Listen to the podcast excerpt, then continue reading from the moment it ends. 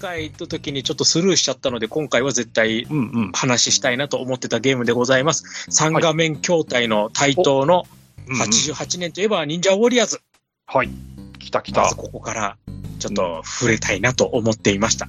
ダディダですね。はい。はい。まね、それ以上はちょっと言えませんからね。あ、言えません。ちょっと言っちゃうとね、あの、ねねちょっと JASRACさんに怒られちゃいますので、あそうそうそう。まあ。ダディダくらいだったら大丈夫かなっていうね。あのね、まあ私、あの、愚者の宮殿の本編の方でね、あの、はいシューティングゲーム BGM 会の方でちょっとお邪魔させていただいた時にも、はい。あの、対等のズンタタのライブにもうんね行きましたという話ちょっとしたと思うんですが、はい。やっぱりこう、ズンタタライブで必ず、こう、アンコールでかかる曲がうん今の曲なんですよ。ダディマルクですね。はい。で、初めて自分ゲームセンターでこの曲聴いたときに、はい。なんだこれはって本当思ったんですよ。うんうんうん。しかも一面の曲なんですよね。そうそうそうそうそう。しょっぱなで、うん。まあ正直、そのゲームとしてはそんなにすごい特別、なんかすごいことやってるわけじゃないんですけど、やっぱりその曲のつかみと、そのやっぱり白いこの3画面の筐体と、はいはい。お尻からのボディソニックと、やっぱりこう、その辺全部を含めてやっぱこの忍者ウォリアーズってすっごい、うん、こう、心つかまれたゲームなんですよね。マスターはどうですか？いや、これはね、やっぱり音楽？やっぱりそのうん一面の音楽すげえなっていうのがまずあって、あの、まあ、はい始まるじゃないですか。そうするとあの、はいサイレンみたいなのが聞こえて、あの、わーっていう声が入ってからのあの、はいはい。ドッタンって始まるじゃないですか。はいはい。あの感じが結構好きで、で、こうやっていくと、まあ、あの、区内をね、持った忍者ロボが、まあずっとこう進んでって、こうね、とにかく敵をこう切っては投げ、切っては投げって感じで、まあ投げないけど、はい。切って切って切り刻むみたいなね。うんはい。で、こう、ゲームがこう、えー進んでいくと、あの、突然始まる、あの、三味線ソロね。はい。で、ちょうど犬が来るんですよね、そこで。うん。そうそうそう。あれがね、痺れるんですよね。で、やっぱり。りね、ライブで聞いてもあそこって盛り上がるとこじゃないですか。ああ、もう盛り上がりますね。はい。ただね、ゲームとしてはやっぱ難しかったなっていうね。はい。うん。あれ、やってることはシンプルなんですけど、なんであんなに難しかったんだろうって今考えてもね、わかんないんですけど、なんか結構食らって、ね、だんだんその走行がはけてってみたいなね。はい。うんでですね。はい。自分どうしてもクリアしたくて、はいはいはい。この頃になると、あの、レンタルビデオ屋さんとかが、こう、自分のはいはいはい。家の近所とかにもできるんですけど、うんうん。レンタルビデオ屋さんに、このサイトロンが出してた、忍者ウォリアーズの攻略ビデオが入ったんですよ。はいはいはい。サイトロンね。うんうん。はい。サイトロンレーベルの。で、はいはい。それを見て、敵のパターンとかも、こう、うんうんうんレンタルで借りてる間にもう何回も見て、うんうんうん。あ、ここでこうやってバックジャンプでかわしてやるんだとか、ここはこうガードするんだとか、そういうのも必死に覚えて、うん。それでこう、ゲームセンター行って、こう実際にやってみるみたいな。んそういうのやりましたね。まああのね、いろんな雑誌とかでその、例えば攻略記事とかっていうのはもう出てきてる頃でしたけど、はい。やっぱりそのビデオの説得力って段違いなんで、そうですね。はい。やっぱりそれを見るとね、あそうなんだ、こんなことできんだとか、アンチとかね、そうです、そうです。教えてもらったり。うんはい。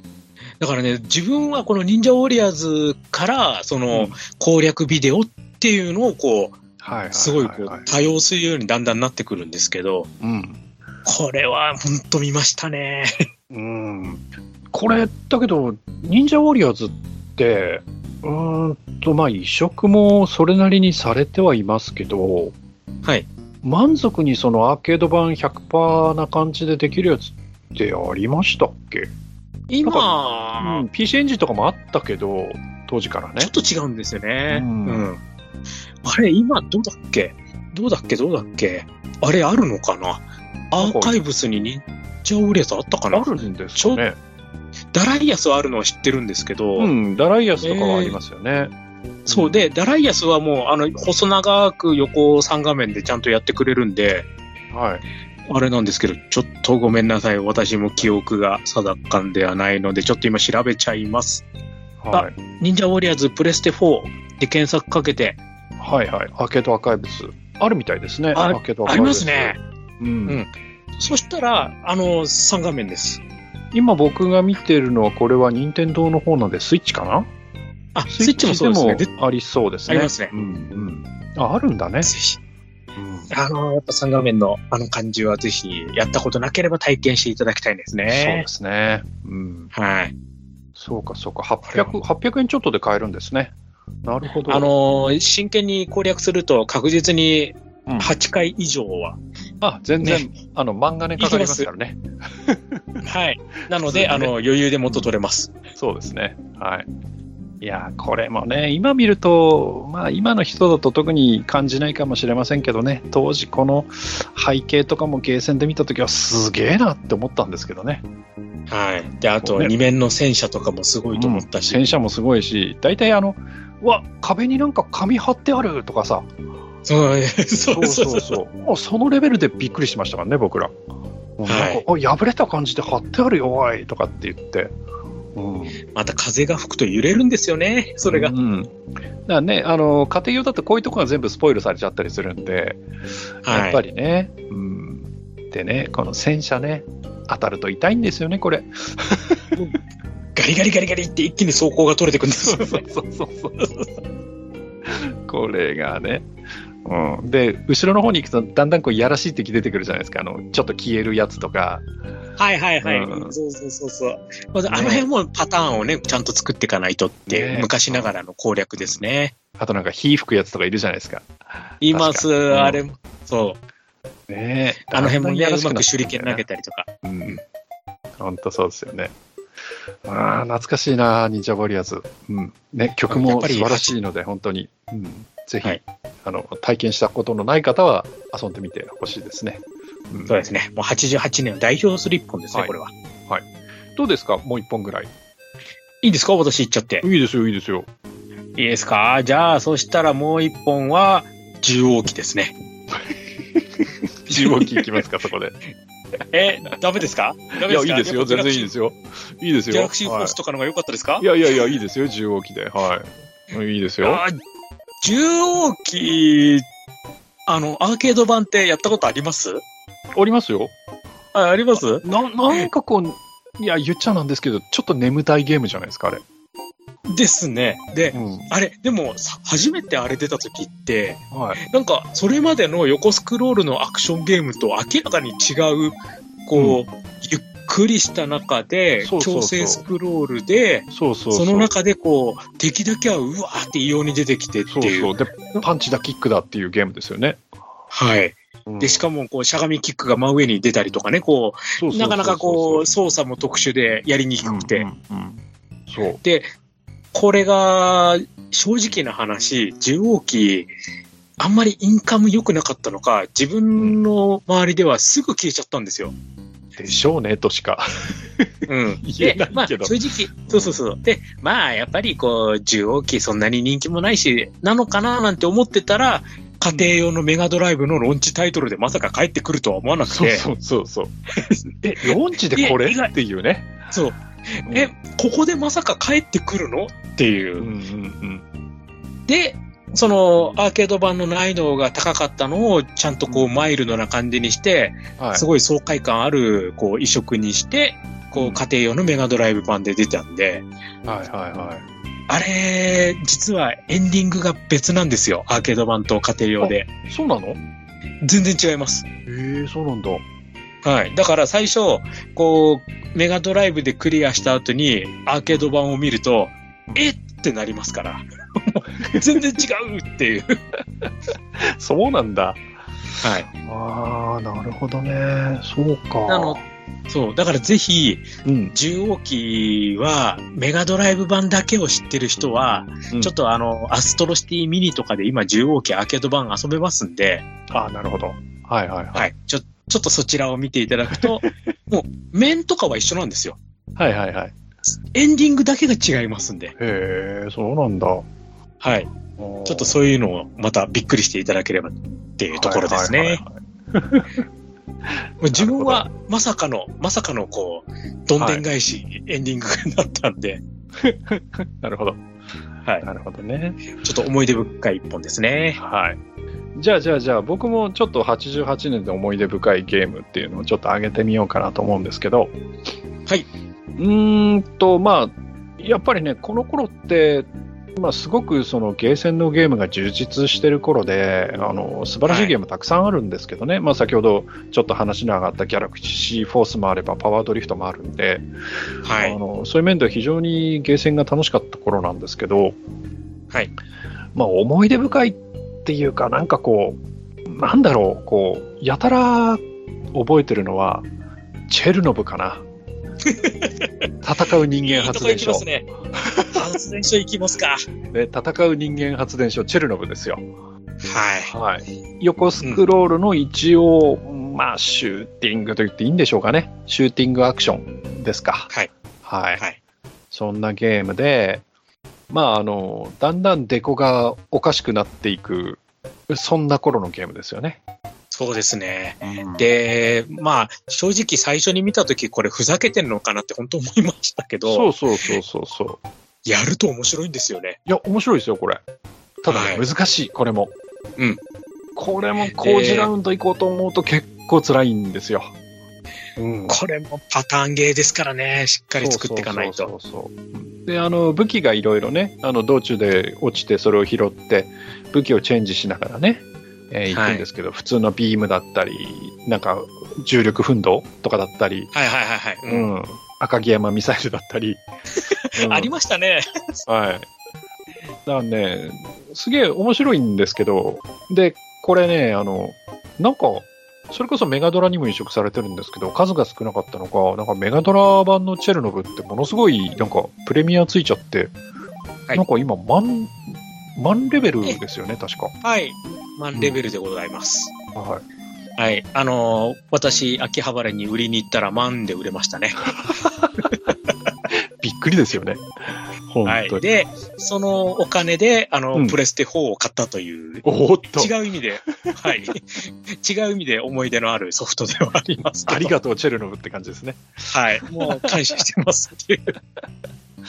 なるほどね。えーっと、それからですね、もう一本何あげようかなと思うんですけど、まあいろいろあるんですけどね。まあ、この頃はナムコだとベラボーマンとかもあるし、あとあの、ね、前もちょっと話をしましたが、システム2がもうだいぶ、えー使われて、うん、あの、こなれてくる頃なんで、うーん、そうですね、オーダーインを上げておきましょうか。うん。はい。大台ね。はい。あの、ナムコにしては珍しく、こう、うーん、正統派って言っていいのかなの横集ですよね。うん。うん。で、二人プレイが可能で、えーちょっと、えーファンタジーゾーンっぽく敵がお金を落とすようになっていて、えー道中でお店が出現して、そこでまた武器とかを買うことができるっていうシステムのシューティングですね。はい。結構遊び心がね、そうすごいそうそう。いっぱいなうん感じで、あと、うんこのゲーム自分の印象はもうとにかく回転したっていう印象があるんですけど、そうそうそうそう。そう。背景もそうだし、ボスもそうだし、やっぱりそのシステム2の拡大縮小と回転っていう機能を、やっぱ使いたかったんでしょうね。だからこう、グリングリン回ったり。見てるだけでも楽しいゲームでしたね。楽しいですよ。でね、音楽もいいんですよ。これはですね。で、あのーアイテムとかも可愛いね、感じでしたもんね。ストックボンバーとかのね。うんあれ、パックマンですよね。そう、パックマンン頭についてるんですよね。うん。そうそうそう。だからそういったところもこう、ねあれだったし、あの、ショップ姉ちゃんとかも可愛い感じだったし、はいはい。ねみゆきちゃんでしたっけ？なんか名前ついてましたよね、確か。ついてましたよね。そうそうそうそう。そうあと、あのな、なんかおみくじじゃないや、なんか、なんだっけ？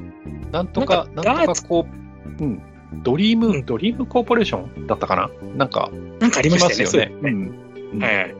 だだからそれもすごいなんかうんそう、ちょっと遊び心があって、はいはいはい。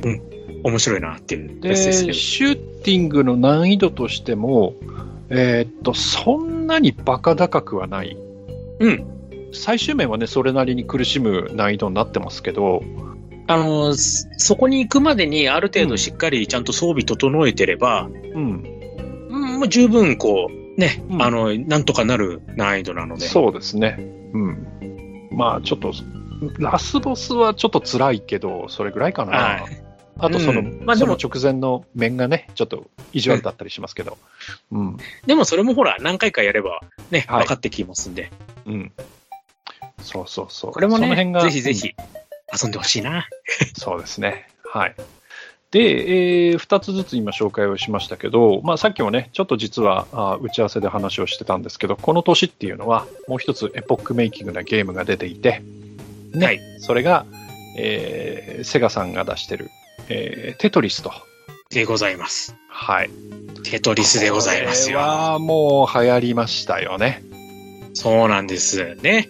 こあの、もうこのゲーム一本で本当にこのゲームセンターの客層が変わったっていううん。ゲームですので、うん。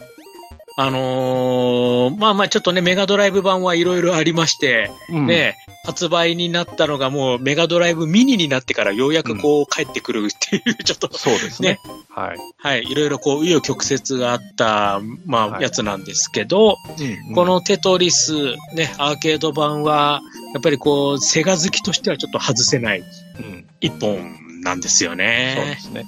で、あの、はい。やっぱりその、えっとアーケードのゲームとしてそのうまいことそのテトリスっていうのをアレンジしてあってはい。であの例えばブロックを落とすときにボタンで落とすんではなくそのレバーを下に引くことで落とすっはい。ていうギミックに変わってるっていうのとあとその、ガンと下に落としたときにコンマ何秒かなんですけどレバーが入力する余地があるんですよね。まあボタンもですけど。はい。で、それでこうガガガガガンとこう落としたやつをさらにこう斜面を滑らすように落としていったりとかっていうことが可能っていうところが、なんかものすごくアクションゲームっぽい、あのー要素があって、うん、そこがまた良かったなと思います。ファミコンあたりだと確かボタンでピャッと落としちゃうとそこでペタッとくっついちゃってもう動かなかったような気がするので、そうなんです。はい。うんで、しかも、あのーブロックを回転させるボタンとかも違ったので、そう、回転方向確か違うんですよね。そうです、そうです。うんだから、やっぱり、こう、アーケード版の方がすごい、今マスターがね、話した通り、すごいアクション要素っていうところで、うんだからすごい、こう、忙しいんですよね。レバーとかも動かすのも。うんでも、それが、こう、やっぱり好きな人はもう病みつきになっていくっていう。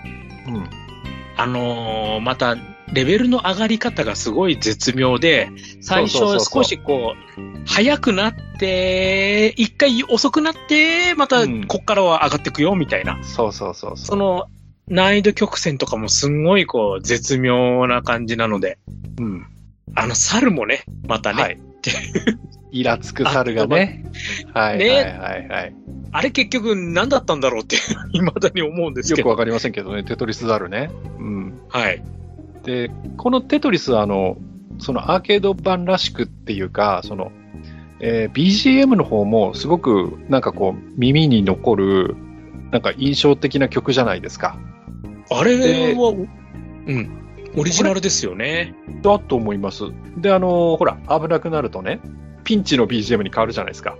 はいはいはい。なんかこう、なんかサイレンみたいになるんですよね。あーおーあーおーみたいな。ピンポンピンポンってなって、最後積み上がっちゃうと、ドーンっドーンって。うん。て言って、あの、テケテンテンテンってあの、猿に笑われるっていうね。うん。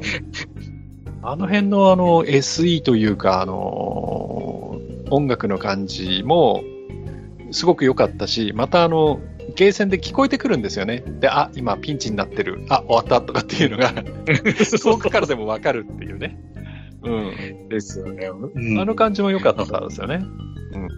だから本当このテトリスはいろんなゲームセンターにね、しかも長い期間置いてありましたよね。うん、ありました、ありました。だから、それだけやっぱりね、ユーザーもすごい多かったし、ね、はいインカム稼いだ、ねうん基盤だったんだろうなとは思いますね。そうですね。うん。それがね、もう、当時の任天堂さんがもうアコギなもんだから、ねえ。ね。まあまあまあ、うんちょっと、ちょっとこの辺話し始めると、違う方に行っちゃいますから、あれですけどね。まさか、はい。まさかあの、判権の話がいろいろとね、ありますからね。まあ、そんなんで、ちょっと88年の話をしてきましたけど、どうですか？あと、なんか、一本ぐらい、なんかあります？はい。えっ、と、じゃあ88年、これで最後かな？あのーはちょっと隠れた、隠れた名作を。はいはい。なんでしょはい。えっ、と、サイバリオン。うおおはいはいはいはいはい。来ましたね。はい。はい。特、特殊操作というところで、まずトラックボール。うんうんうんそうですね、トラックボールですね。うんはい。アクションシューティングですね。は主人公が竜なんですよね。そうそうそうそう。ぐりぐり動かして、こう、ちょっとボスのところまで行って、炎を吐いて、で、敵を倒してっていうゲームではあるんですけど。これって、はいあ。の、まあ、エンディングもたくさんあったような気するんですけど、はい。あの、道中がその進め方で変わらなかったです？変わります。ですよね。はい。はい。だからなんていうの？マルチルートっていうの？そうですね。マルチルートマルチエンディングがマルチエンディングですよね。うん。はい。これまた、なね、ので、癖があってね。だから、あのーこれも、その、マルチルートなので、CD も、の曲の順とかも、その何面の曲とかとか書いてないんですよ。BGM12345 みたいな書き方になってるので、はいはいはいはい。だから音楽のかかり方も全然、その、そその時によって違うし、みたいな感じなんですよね。で、このゲーム、で結構意地悪いじゃないですか。はい。ものすごく意地悪いです。ね。で、あの、自分の武器は、その、ボタンを押すと、まあ、竜なので火が吹けるんですけど、はいボタンを押しっぱなしでずっと火吹いてると、火がだんだんあれ短くなりませんでした？そうです。だから、あのーうんこまめに、トントントンぐらいでこう、ある程度長いのをボワッ、うんボワッ、ボワッっていうのをやっていかないといけないんで、それもちょっと慣れがいるんですよね。で、結構その、まあ、じ自分っていうか、そのサイバリオンが結構大きくて、ちっちゃい敵がいっぱいこう、わらわら群がってくるみたいな着方をするじゃないですか。そうです、そうです。ねはい。しかもだからそれを、こう、ボタンを押して火を吐きながらトラックボールをくるんと回して、その、ファイヤーをぐるんとこう自分の周りにこう、一周させるみたいな。はいはい、そうですね。なんかそういうテクニックが必要だったりとか、結構そのはいテクニカルな感じはありましたよね。はい。うんねこれがね、まあちょっと操作系が操作系だったので、なかなか移植もされなくて、うん今回ようやく対等から発売になる、ね、うんうんあのーね、イーグレット2ミニ、こちらの方に 入りますね。入りますね一応ね、スー。パーファミコン版とかもあったんですけどね。はい。ね、あの、ちょっと、マスターにはちょっと以前ちょっとお話ししましたけど、スーパーファミコン版のサイバリオンは違う意味でレアソフトっていうのをね、ーちょっと話しましたけど、うん。まさかまさかの曲が全部差し替えになってるという、はいはいはい。そういうね、やつになってまして、あの、興味のある方はスーパーファミコン版を、あの、うん。ぜひ、ちょっと探していただいて、あいの、やプレミアにはなってません。はっきり言ってなってません。安く手に入ります。なるほどなるほど。はい。で、あのー説明書のところの一番最後に、その曲作った人のがバーンと載ってますんで、びっくりしていただければと思います。ね、これもまた癖のあるゲームでしたからね。本当に。はい。まあ、当時のね、対等ってこういう、なんか、なんていうんですか、こう、思わせぶりというか、なんかこう、きっと一筋縄でこうクリアまでいけないんだろうなっていう感じのゲームが多かったなっていう対等はね。そうですね。そんなイメージがありますね。さてさて、えーっと、時間の方が、えーっと、もう1年いっちゃいましょうか。えーいいきますね。まだ大丈夫ですよ、私は。いいですね。いきというわけで、えーじゃあ平成に入りましょうか。じゃあ、平成元年にちょっと行きましょうか。行きましょうか。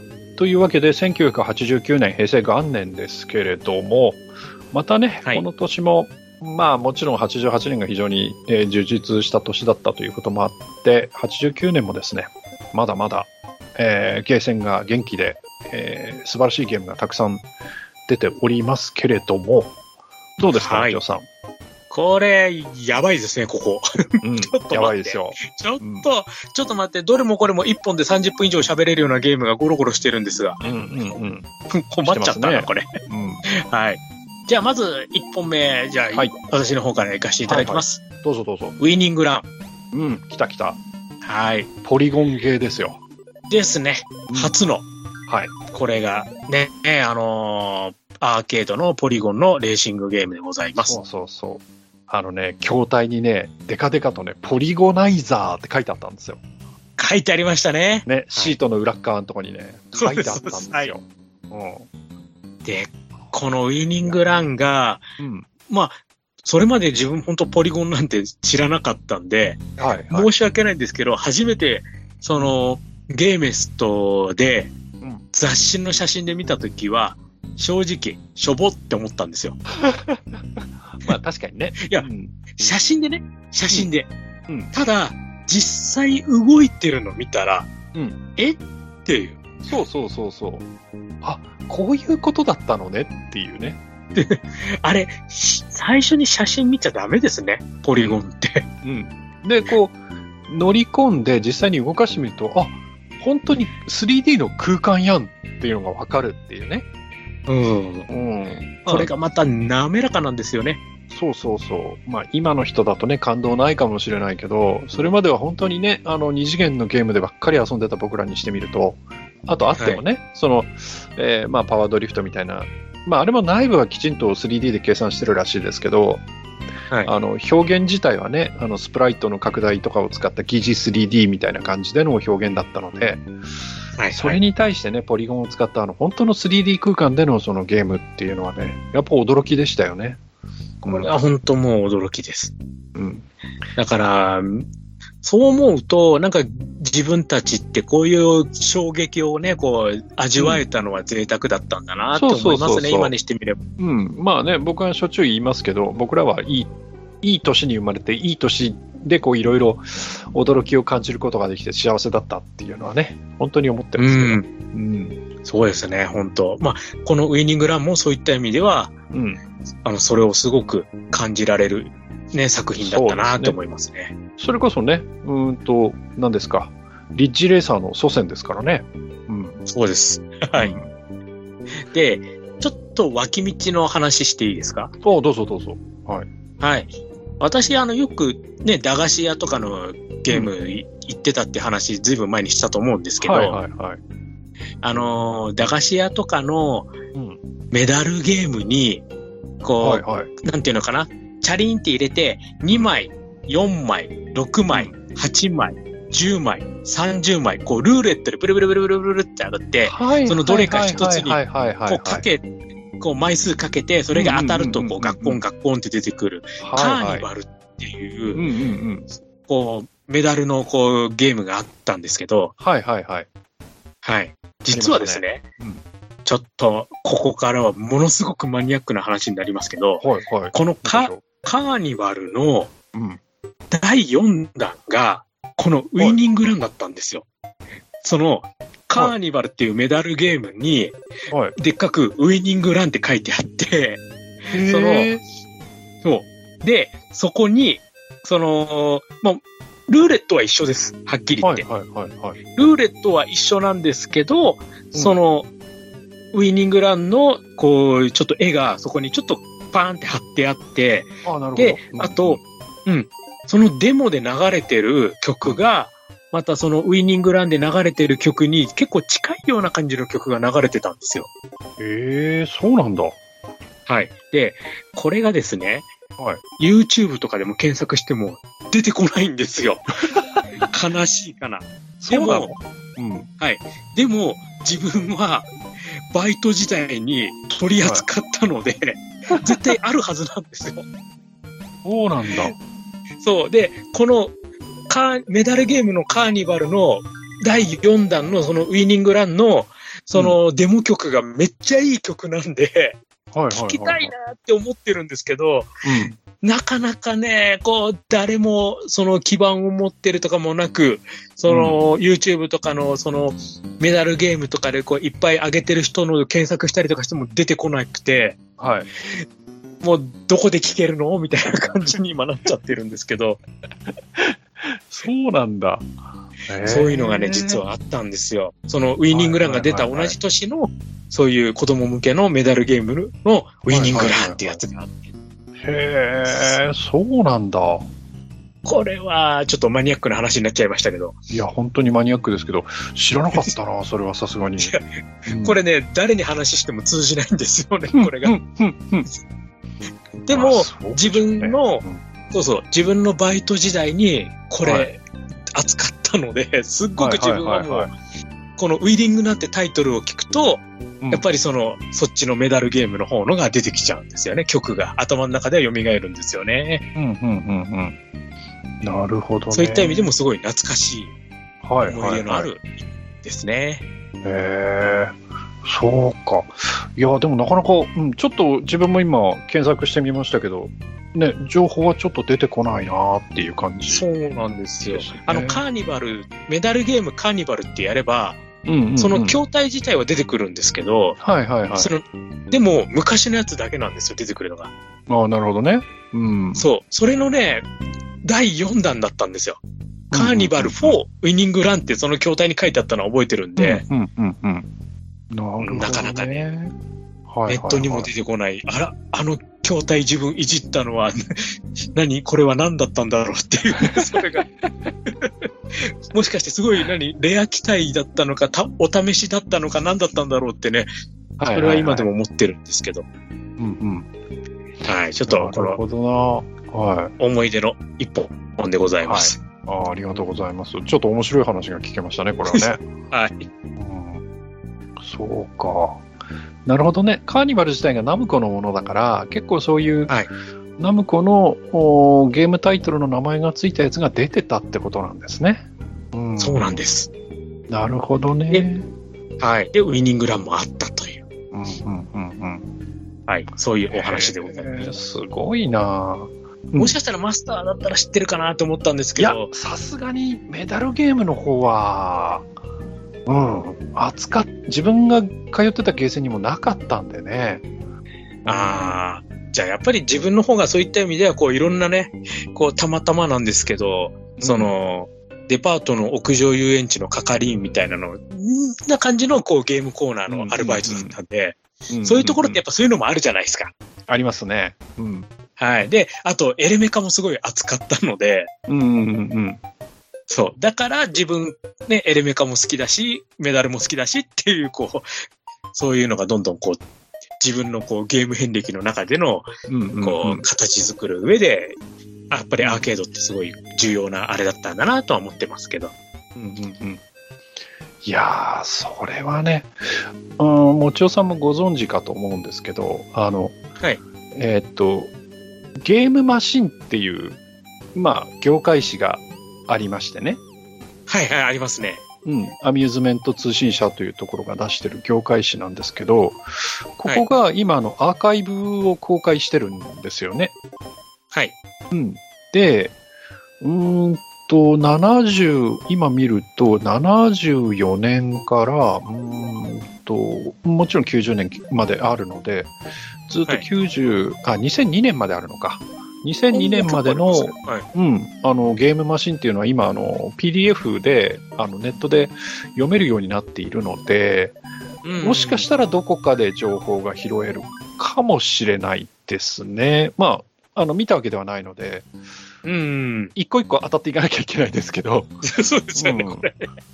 うん、でもちょっと今度見てみます、はい、それは。はいはい、例えば89年、今ちょっと89年の、例えば3月15日号とかっていうのが、まあちょっと読めるんですけど、え。何書いてあるかな？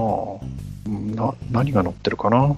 ちょっと今開いてみましたけど、はい、えー、何が出てるかな？ちょっと読み込みに時間がかかってますけど、セガ社 SST バンドで催し初のライブ公演とか書いてますね。